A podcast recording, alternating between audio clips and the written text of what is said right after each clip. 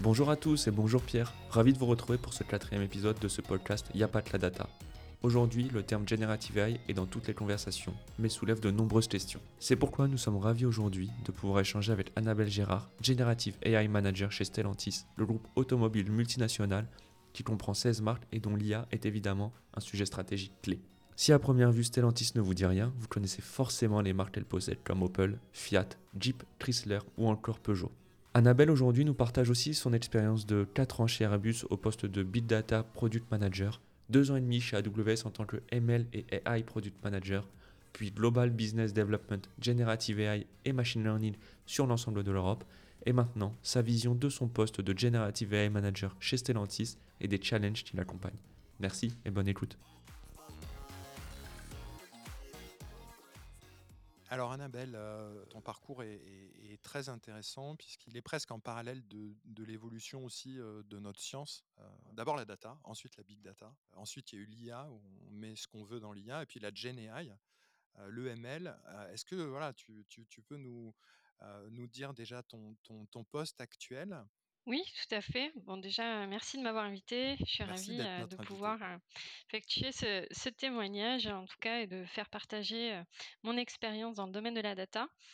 et effectivement, mon rôle actuel est Head of donc, ou Product Manager and Lead de Generative AI, qui a pour ambition de mettre en place une plateforme de Generative AI au sein du groupe Stellantis.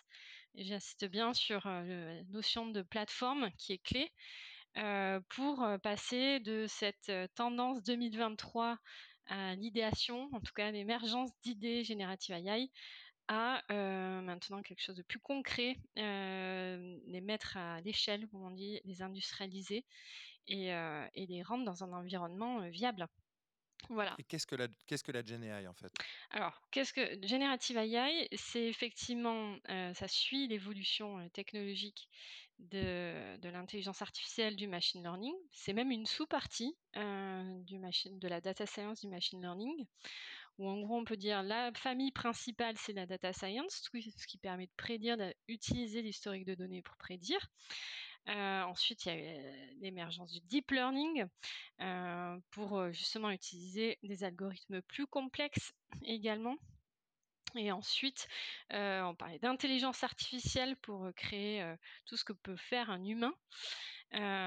automatiser en tout cas des tâches et Generative AI donc qui a explosé euh, l'an dernier euh, pour la création de contenu.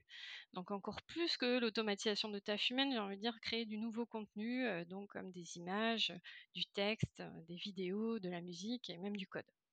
Très très clair, très très clair. Et donc du coup, toi tu as démarré dans la data.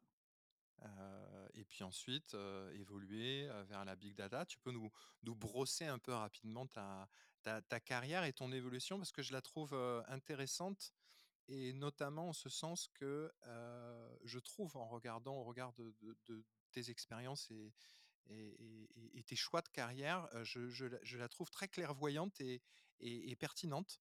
sans flagornerie aucune, mais, mais, mais juste parce que j'ai l'impression que tu as pris les bons choix.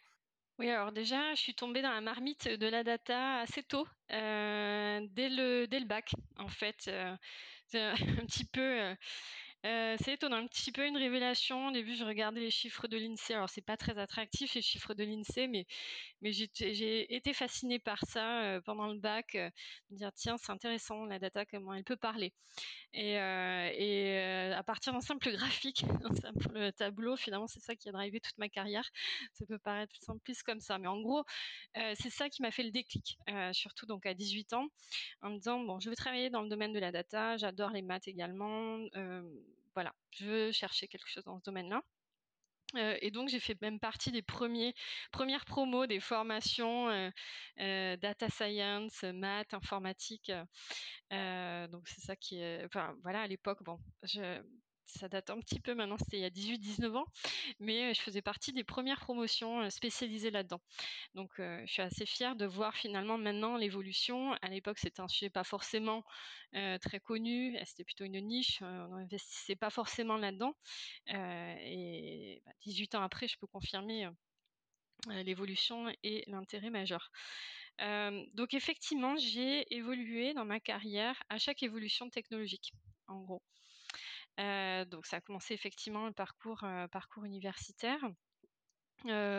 Où effectivement ensuite j'ai démarré une société de service qui est très intéressante en tant que jeune diplômée pour pouvoir avoir un, aperçu, donc Soprasteria en l'occurrence, pour avoir un, aperçu de différents types de tailles d'entreprise. C'est ça qui m'intéressait parce qu'on ne sait pas forcément. De typologie de projet, etc. Exactement. Voilà, on sait pas. Enfin moi à l'époque je savais pas, j'avais pas un domaine métier particulier. je savais que je voulais travailler dans la data. Et donc à l'époque, euh, il y a 18 ans, c'était à l'époque des data warehouse euh, et comment collecter, industrialiser euh, la donnée de différents systèmes et comment la consolider. Et, et donc c'est là où j'ai vraiment pu expérimenter cette expérience et avoir vraiment les mains dans la data. Donc ça a démarré comme ça.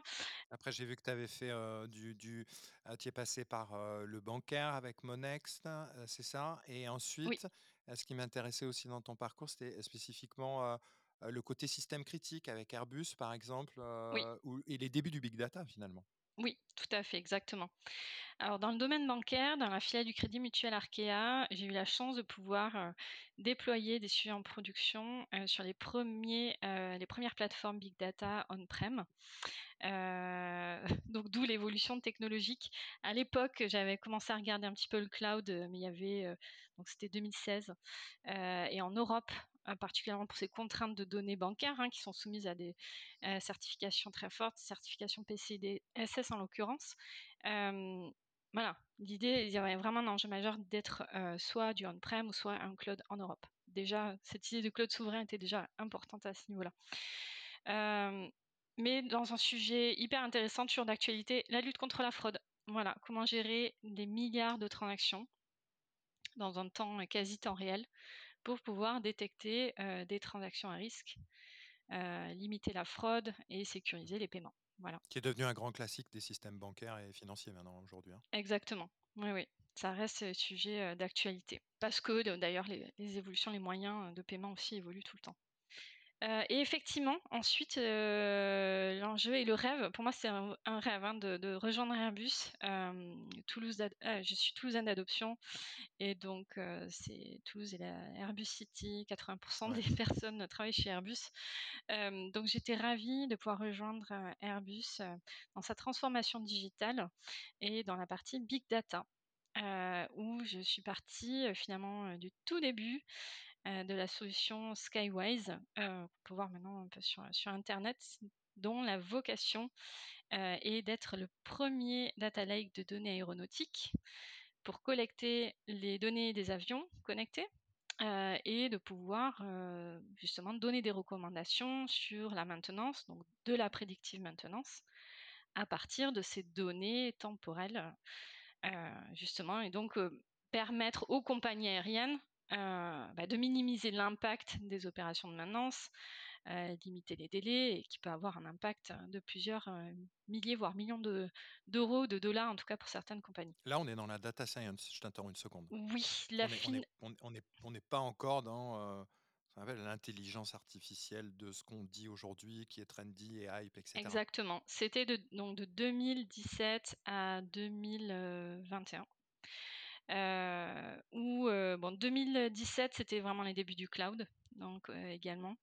Et c'est important puisque c'est ça qui permet justement d'accélérer, d'amplifier la capacité, la performance de ce traitement de la data et des algorithmes pour les déployer à l'échelle. Et donc oui, traditionnel ML, de, des données temporelles, prédiction, classification, régression, euh, qui sont toujours d'actualité, qui sont des fois toujours très très performantes, et donc à ne surtout pas dénigrer, euh, même aujourd'hui. Qui marchent super bien, ouais, bien sûr. Faut pas lâcher la proie pour l'ombre, euh, parce, parce, que l'IA, c'est bien, mais en fait, derrière, il y a toutes les choses qu'on faisait avant qui marchent toujours très très très très bien, en fait. Effectivement. Et après, tu, tu, changes et tu te retrouves, tu te retrouves carrément chez le, le, le, big boss de la tech, AWS. Oui. Donc là, tu changes encore d'échelle, j'ai envie de dire. et presque tu changes aussi de, d'orientation et de, de, couleur de, poste, puisque cette fois, tu t'orientes vers la GNA et le ML, c'est ça? Exactement. Alors c'est vrai que j'étais dans ma tendance où à, chaque changement de, compagnie, c'était pour une entreprise encore plus importante. Et effectivement, en rejoignant Amazon Web Services, pour le coup, avec 1 500 000 employés, c'est difficile de faire plus. Je crois que Walmart est un peu plus important, mais en tout cas, c'est la deuxième plus grande entreprise mondiale. C'était également un rêve aussi, donc j'ai la chance de pouvoir, en tout cas, accéder à, mes rêves, en tout cas d'évolution de carrière. Pourquoi? Bah, Déjà au sein d'Airbus, j'ai dit c'était déjà mes débuts au sein du cloud sur AWS. Également, j'ai travaillé avec avec Palantir, qui en 2017 était vraiment un leader hein, dans le marché de la data, de l'analytics et du ML dans les industries également. Et j'approchais également AWS, je faisais partie dans une industrie de cette transformation digitale où on faisait la promotion justement, l'accession aux compétences AWS. Et, et, cette dynamique des compagnies tech, cette transformation agile, où tout va vite, où l'innovation est le cœur de la culture, c'est vraiment ce qui m'intéressait. Et donc c'est là où finalement, c'est là où je me suis ouverte à, Amazon Web Services dans le domaine de l'intelligence artificielle, uniquement d'avoir cette spécialité sur le machine learning et intelligence artificielle. Aujourd'hui, tu es chez Stellantis dans la section Generative AI. Et comme tu l'as dit, chez AWS, c'est l'innovation qui prime. C'est un des plus gros cloud providers, donc celui qui fournit des services associés euh, aux, services informatiques en ligne, pour la faire très simple. Pourquoi on décide de retourner dans une industrie, une grande industrie, quand auparavant on est dans l'innovation? Et ma question est la suivante. Finalement, la GenAI, pour toi, est-ce que c'est un pari sur l'avenir ou c'est un choix naturel? Tu parlais de rêve auparavant. Est-ce que c'était un rêve de travailler dans ce domaine-là? C'est de la passion, c'est de l'émerveillement? Alors, au sein d'Amazon Web Services, j'ai fini par une spécialité dans le domaine de l'automobile et du manufacturing, donc de l'industrie.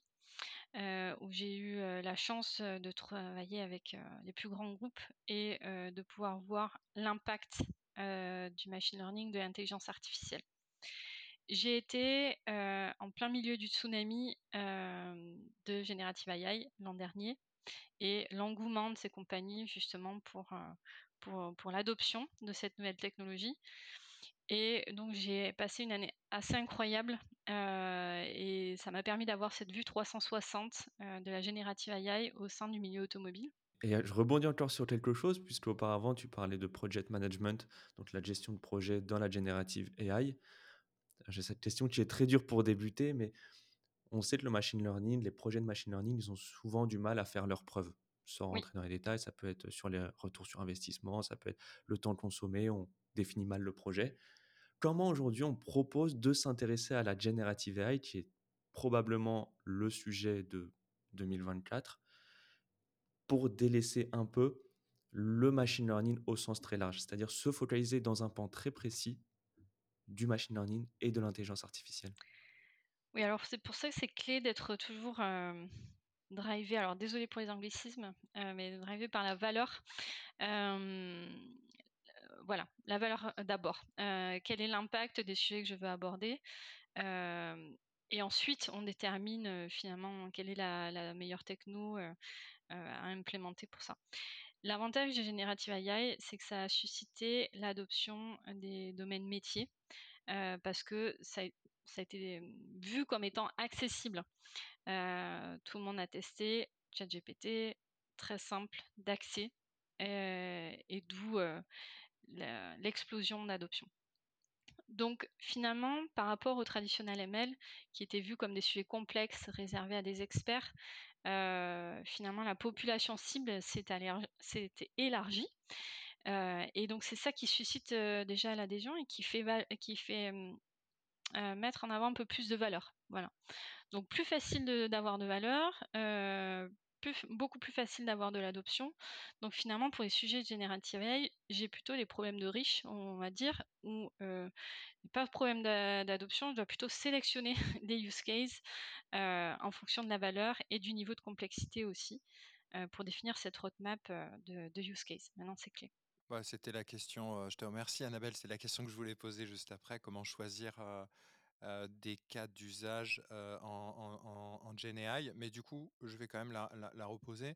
Ça implique qui, comme stakeholders, finalement dans l'entreprise, de sélectionner des cas d'usage, heu, parce que moi, je vois deux types d'utilisation de la GenAI. La première, assez facile et qui tombe sous le sens d'optimisation, d'amélioration et d'automatisation des fonctions support de l'entreprise, qui est très, très souvent le cas, et ensuite, la seconde qui est peut-être plus complexe et qui demande plus d'attention, de temps, de moyens peut-être et de réflexion, qui peut être de, changer carrément le core business ou apporter de la valeur avec des nouveaux produits, des nouveaux services ou des enrichissements de services et de produits existants? Oui.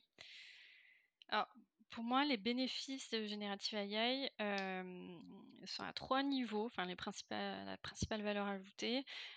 premier, c'est vraiment comment améliorer la productivité des employés. Et donc ça, ça concerne tout le monde. Qui n'a pas rêvé gagner du temps pour être plus efficace, plus performant, pour faire des activités plus intéressantes. je pense qu'on rêve tous de ça. Et donc tout ce qu'on peut optimiser, bah, on essaie de, l'essayer, en tout cas de le tester. Donc c'est pour ça que tout le monde, finalement, est concerné par ça. que ce soit l'automatisation de mail, l'automatisation de présentation, des recommandations. Tous les services de l'entreprise, en fait. Exactement. Et c'est ce que je peux voir au quotidien, même s'il y peut y avoir des, des, usages propres au métier, par exemple de l'industrie, de l'automobile. ça concerne aussi toutes les fonctions support, que ce soit de l'IT, au procurement, aux ressources humaines. Et alors, qui, tu, qui, qui vous réunissez Qui tu réunis dans, dans ces cas-là Est-ce que ça démarre du COMEX ou du CODIR qui a vu le chat GPT et qui dit réunion d'urgence, il faut de la GNI partout Ou est-ce que est-ce que est-ce qu'il y a une démarche et est-ce que tu peux nous en dire plus sans trahir de secret de fabrique, hein, évidemment? Oui. Alors, ce qui est important, c'est le sponsorship donc du management et c'est vraiment le cas, en tout cas de Stellantis, j'ai pu le voir aussi en tout cas dans le milieu automobile, clairement. mais ça, c'est pour tous les sujets. S'il n'y a pas de sponsor, c'est compliqué. Et là, en l'occurrence, dans le contexte dans lequel je suis, il y a un réel sponsorship. voilà, il y a des vidéos publiques à ce niveau-là qui sont accessibles hein, sur Stellantis et, et l'investissement dans l'intelligence artificielle.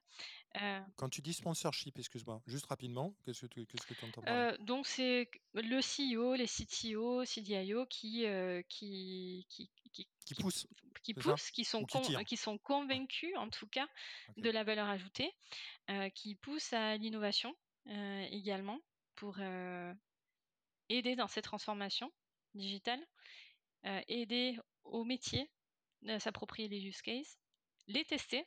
Et ça, c'est vraiment quand même l'étape cruciale pour tout le monde d'avoir cette étape de test pour valider ou non si ça répond à un certain besoin. et ensuite, passer à l'étape d'après. Et c'est là finalement là où rentre mon rôle en jeu pour, euh, pour assurer cette transformation du simple test POC à euh, son industrialisation. Et qu'est-ce que tu, euh, qu'est-ce que tu choisis parmi la multitude d'usages de GenAI, audio, texte, vision, j'en passe et les meilleurs, parce qu'on peut tout générer mmh. finalement. ce podcast est généré par une IA d'ailleurs. Non, je plaisante.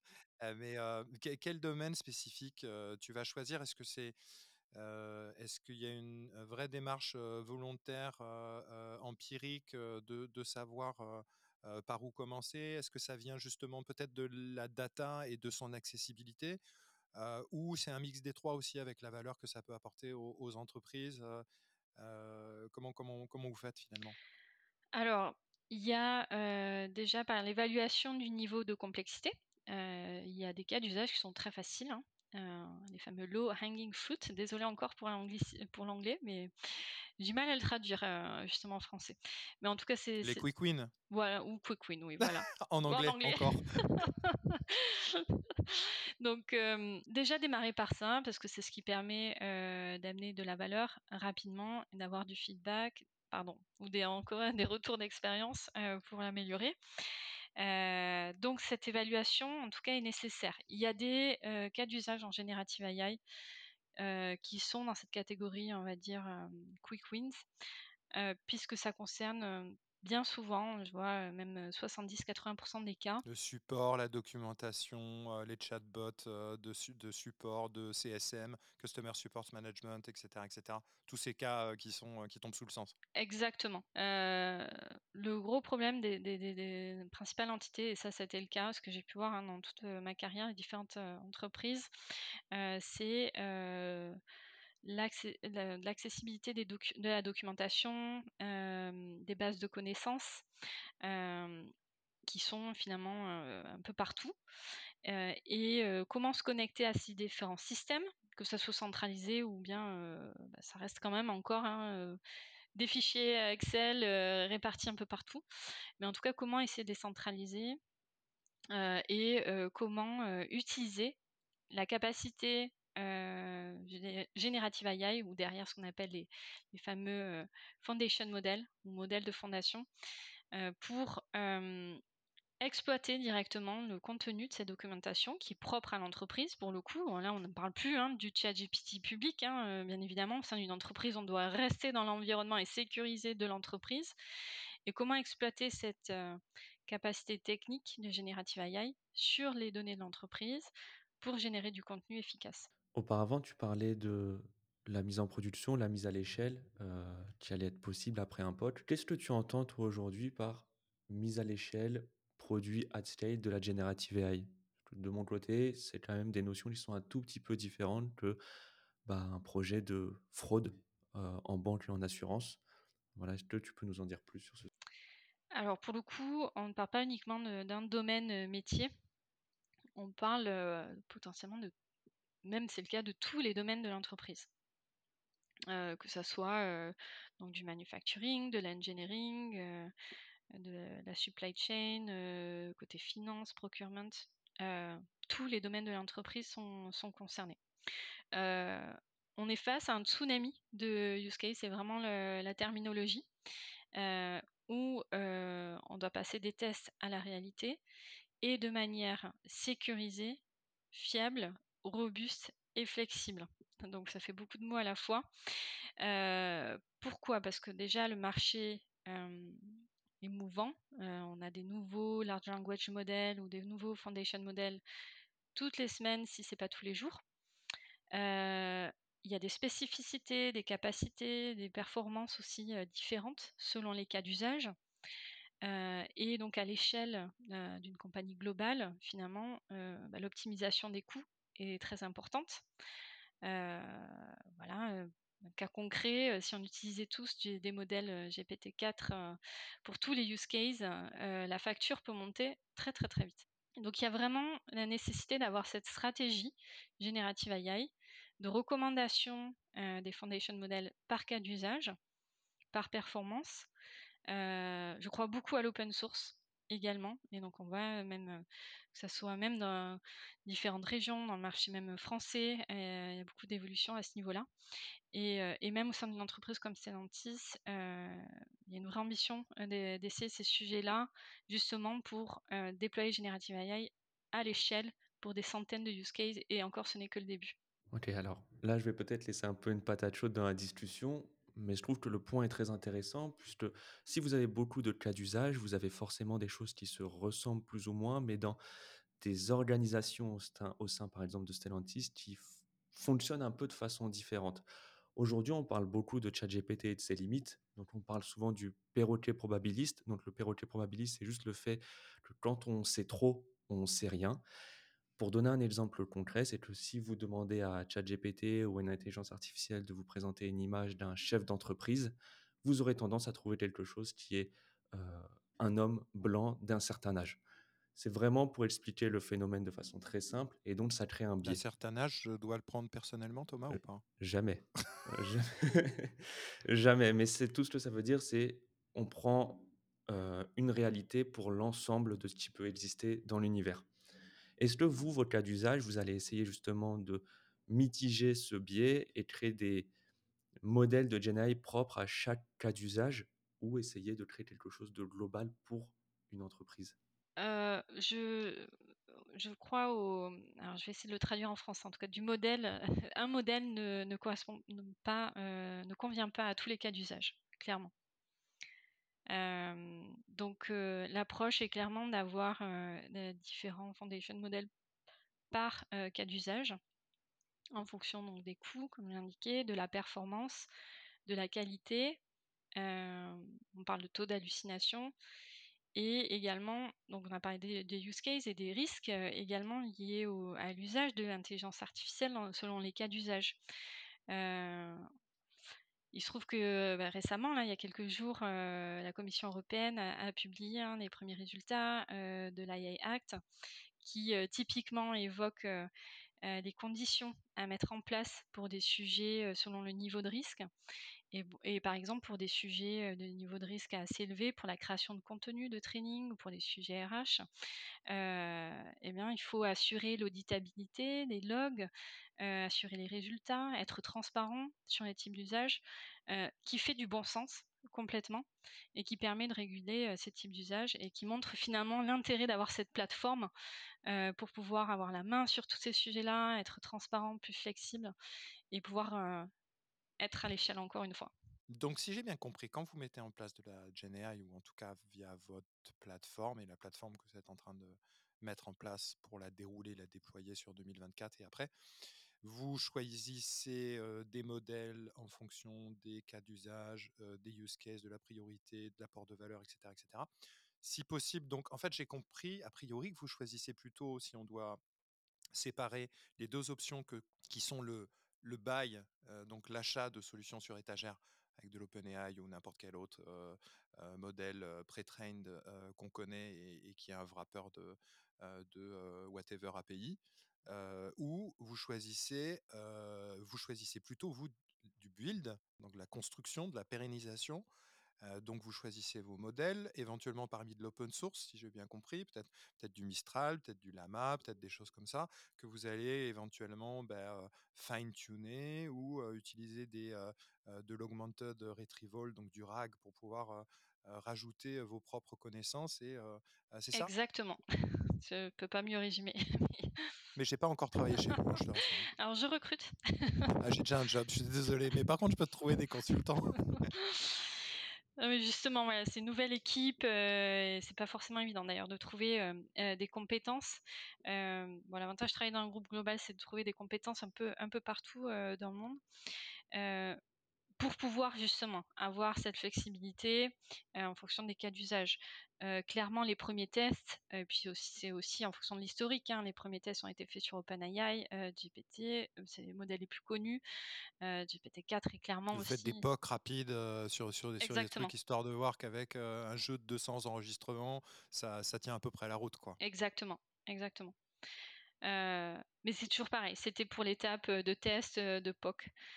quand on parle d'intégration sur, sur des systèmes un peu plus compliqués qui nécessitent de nombreuses données pour des cas d'usage ou avec des, volumes importants, du nombre de requêtes conséquent.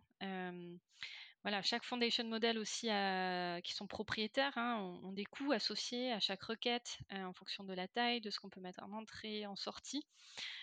Donc c'est des coûts à évaluer, à la fois le coût de la plateforme et à la fois les cas d'usage. Mais c'est là où c'est l'intérêt justement des, de l'infrastructure cloud qui permet justement de pouvoir gérer ces coûts-là et toujours pareil aussi de pouvoir être scalable du coup en, démarche un peu FinOps pour évidemment avoir une gestion financière de tous ces coûts induits de plateforme, de cloud, etc. etc. Exactement. Mais une fois que vous avez ensuite travaillé sur votre plateforme côté build, construction, pérennité, socle mmh. de vos propres foundations et foundation models, etc. du coup, finalement, après, à l'époque, bah, vous allez faire sur vos propres modèles et sur vos propres sur votre propre peut-être infra ou pas, enfin GPU, après vous passez ailleurs peut-être, mais cloud, mais en tout cas sur vos propres modèles, sur vos propres LLM. Alors, il y a plusieurs niveaux hein, de, customisation des, LLM. Tu le disais tout à l'heure, effectivement, les sujets RAG qui, qui permet d'utiliser des domaines existants hein, propres à, nos données. c'est, ça représente 80% des use cases, si ce n'est pas plus, clairement le fait de créer ses propres LLM, c'est très coûteux, euh, demande vraiment des expertises techniques, euh, mais pas avoir un énorme impact, beaucoup de valeur pour des sujets très spécifiques. Voilà. Donc pour l'instant, on n'en est pas là, mais effectivement, le fait de mmh. pouvoir une infrastructure, une, plateforme, des compétences. C'est dans les, dans les cartons à horizon, quoi. En tout Exactement. Cas. Vous y pensez? Oui. Ouais, ouais. C'est ce qui, ce qui fait du sens. Moi, j'avais j'avais une autre question, c'était les enjeux sur la générative AI à l'échelle, mais je me rends compte au cours de cette discussion que les enjeux, c'est aussi peut-être de trouver les bonnes ressources qui pourront accompagner la mise à l'échelle de la GenAI, puisqu'on a beau, je parle en tant que data scientist, on a beau faire quelques projets avec des LLM, utiliser l'API de d'OpenAI par exemple, ou d'Inface, Mistral aujourd'hui, mais pour mettre en production au sein d'une organisation ce type de projet-là, il faut que toutes les parties prenantes, et ce n'est pas uniquement les parties associées à la data science ou data engineering, qui doivent comprendre les enjeux bien précis de la générative AI et non pas de la data. C'est-à-dire qu'on rentre dans un point qui est vraiment précis. C'est une question super pertinente, Thomas. Mais merci beaucoup.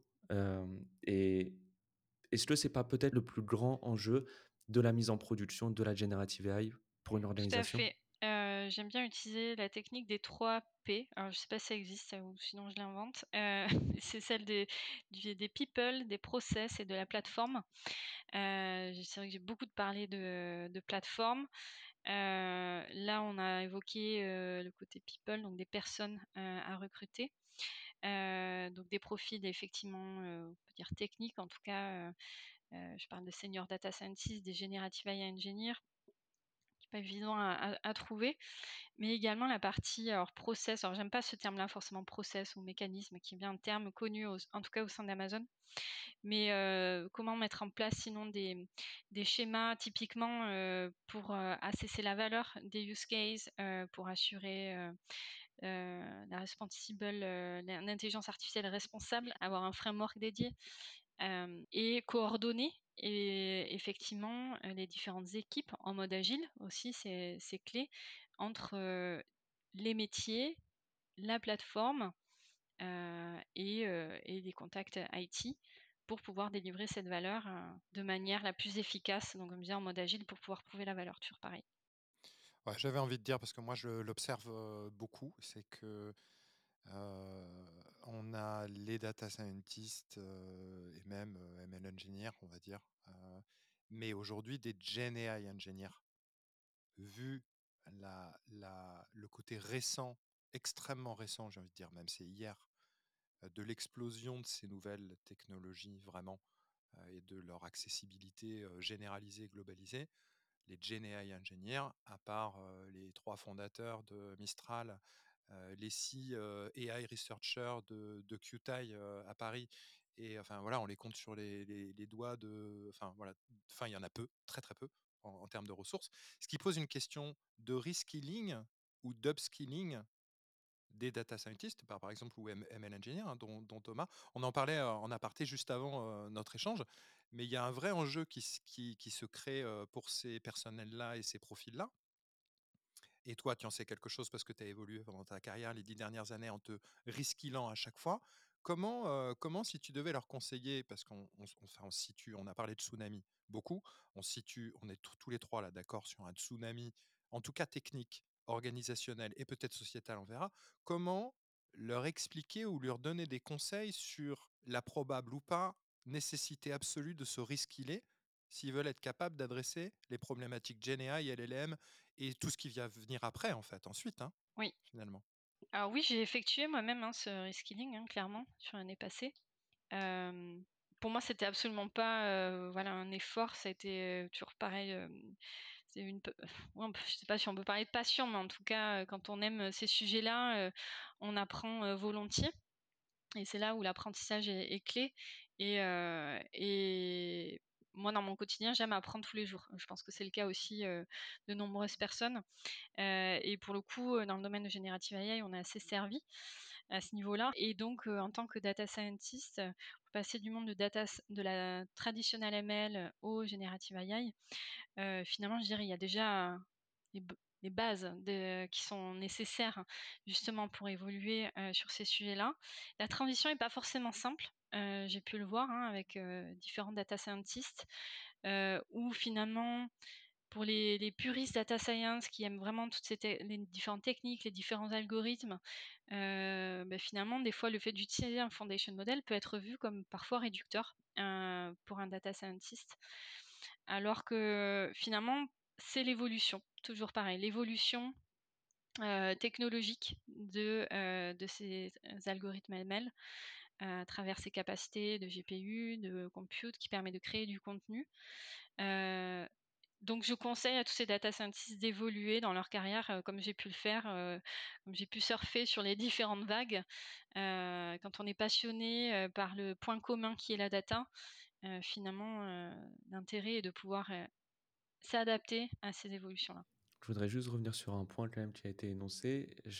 La différence qui existe entre l'organisation et des organisations comme Hugging Face ou, Mistral ou ce genre de choses, c'est de vendre des, vendre, de proposer des modèles de machine learning. Et donc l'utilité est complètement différente d'un data scientist qui pourrait travailler au sein d'une organisation bah, comme ici Stellantis, où son objectif c'est de délivrer des outils pour des métiers alors que des, data scientists de chez Hugging Face ou de Mistral, par exemple, vont proposer des modèles, des foundation models, à des pairs comme eux, c'est-à-dire des data scientists pour des organisations.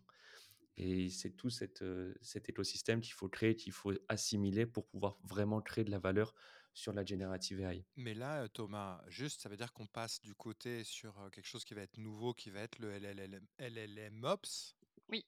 Ou d'autres choses, parce que finalement, on, parle, en fait, on parle de quoi? On parle d'ingénieurs qui ont une appétence ou une connaissance de la data et de la data science et qui vont être capables de comprendre ce qu'un LLM et un modèle et un foundation model et du RAG et les différentes façons éventuellement de, prompter spécifiquement tel ou tel et, des gens qui vont être qui vont comprendre tout le côté pipeline de mise en production, industrialisation, maintenance, monitoring, entraînement, réentraînement, test de tout ça. Tout à fait. Finalement. Tout à fait. C'est tout, c'est tout un, c'est tout un nouveau pan, si ce n'est tout un nouveau travail. Euh, mais Annabelle, tu en parlais auparavant, euh, auditer, monitorer euh, ce genre de solution, c'est un énorme, un énorme travail en tant que tel, à lui tout seul. Oui, alors après, c'est compliqué quand même d'avoir toutes ces compétences, hein, une seule personne. c'est vraiment le, pour le coup le mouton à cinq pattes. typiquement, moi je recrute trois, trois euh, trois profils. Hein.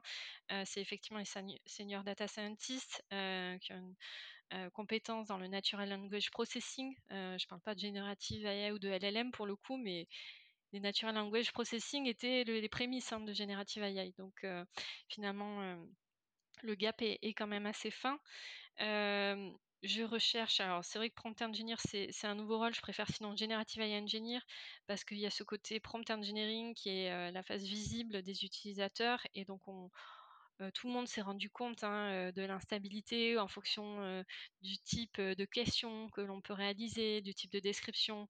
les résultats peuvent être différents, plus ou moins efficaces, et donc ça devient un vrai métier. Donc c'est pour ça que je, recrute ces profils-là ou en tout cas des personnes. Donc clairement, c'est pas des seniors, hein, prompt engineer que je recherche. Là, pour le coup, c'est quasi impossible. Générative AI ingénieur avec 10 ans d'expérience, s'il vous plaît. Voilà, ça va être compliqué. Sinon, bah, je vais attendre un, petit moment avant de monter l'équipe.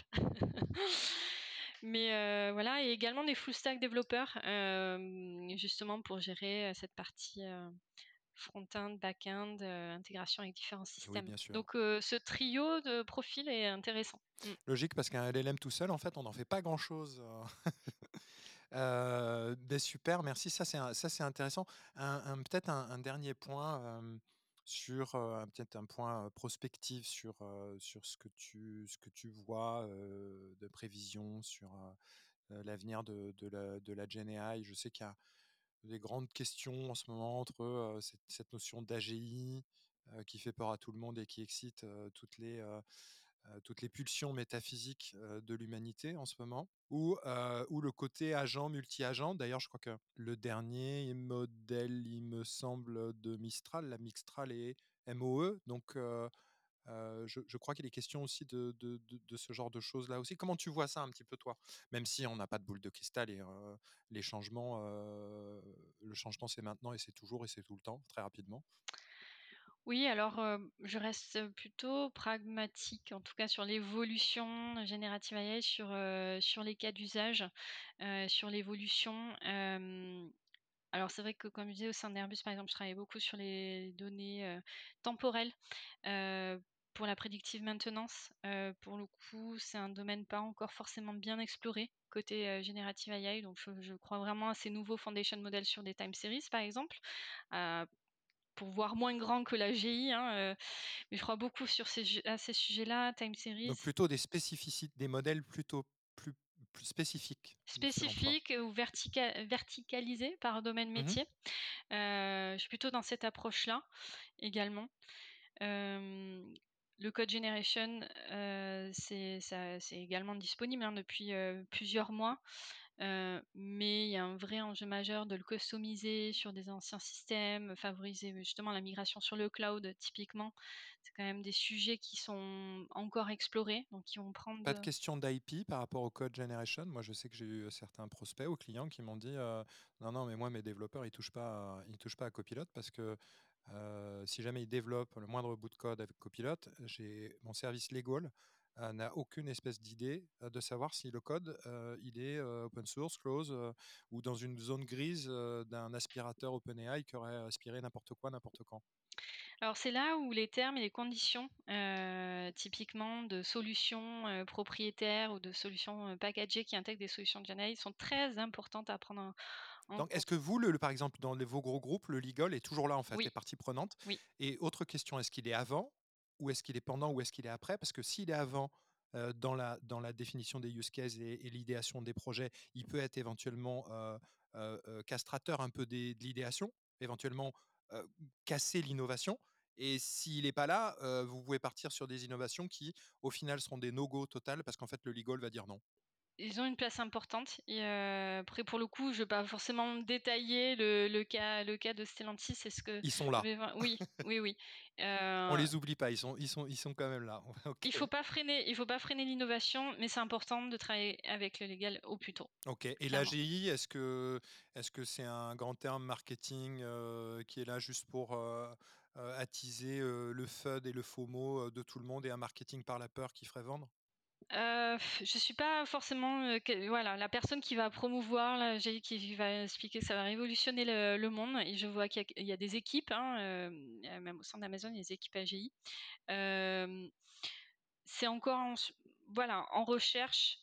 Je travaille comme je disais en fait je, je travaille je crois beaucoup au multi-agent à l'automatisation des tâches des activités suite aux résultats des large language models des foundation models parce que on crée du contenu, du texte, hein, mais ce qui est important ensuite, c'est pouvoir générer, automatiser des tâches pour être encore plus performant dans cette continuité. C'est pas uniquement une seule tâche, c'est une continuité. Donc c'est vraiment, je crois, dans ce côté multi-agent. Voilà, j'ai eu beaucoup de questions sur l'avenir de Generative AI. Est-ce que du coup, ça sera toujours contrôlable? Est-ce que l'humain est toujours là pour valider? Oui, il faut le voir comme un outil. C'est notre couteau suisse qui est de plus en plus pertinent et qui nous permet de gagner en productivité, en création de valeur. et en optimisation. Ouais, donc l'AGI, je, je, le rappelle, parce que Thomas me disait, l'AGI, tout le monde ne sait pas ce que c'est. L'intelligence artificielle de type généralisé, donc qui, voudrait qu'on ait des modèles qui soient tellement généralisés, qui puissent répondre presque automatisés, j'ai pas envie de dire un, ensemble extrêmement complexe de tâches humaines les unes après les autres et éventuellement soit capable d'une certaine autonomie dans, ses, dans son libre arbitre et, ses décisions à peu près.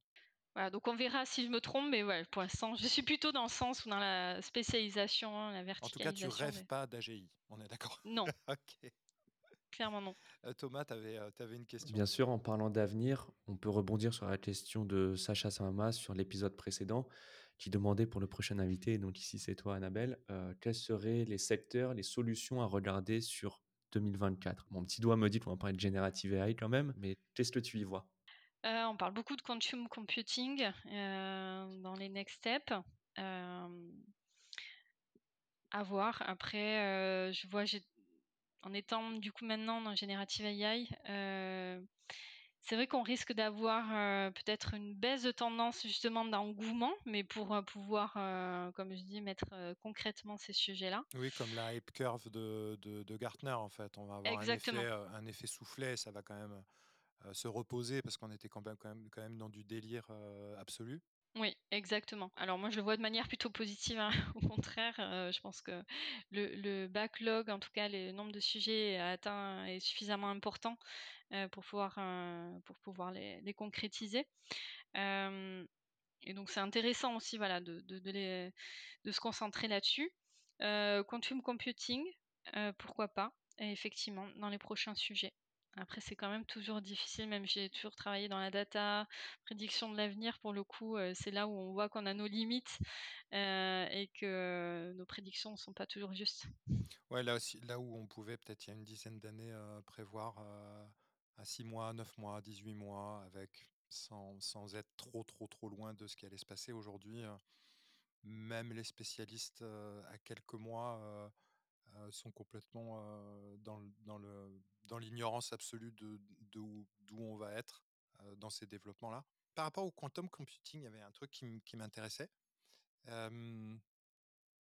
est-ce que tu ne penses pas que ces deux innovations de, rupture que sont les IA Gen et leur explosion et les LLM et la puissance de calcul, et de l'autre côté l'innovation que représente le quantum computing qui lui aussi évolue à une vitesse exponentielle, donc difficilement palpable pour nous humains.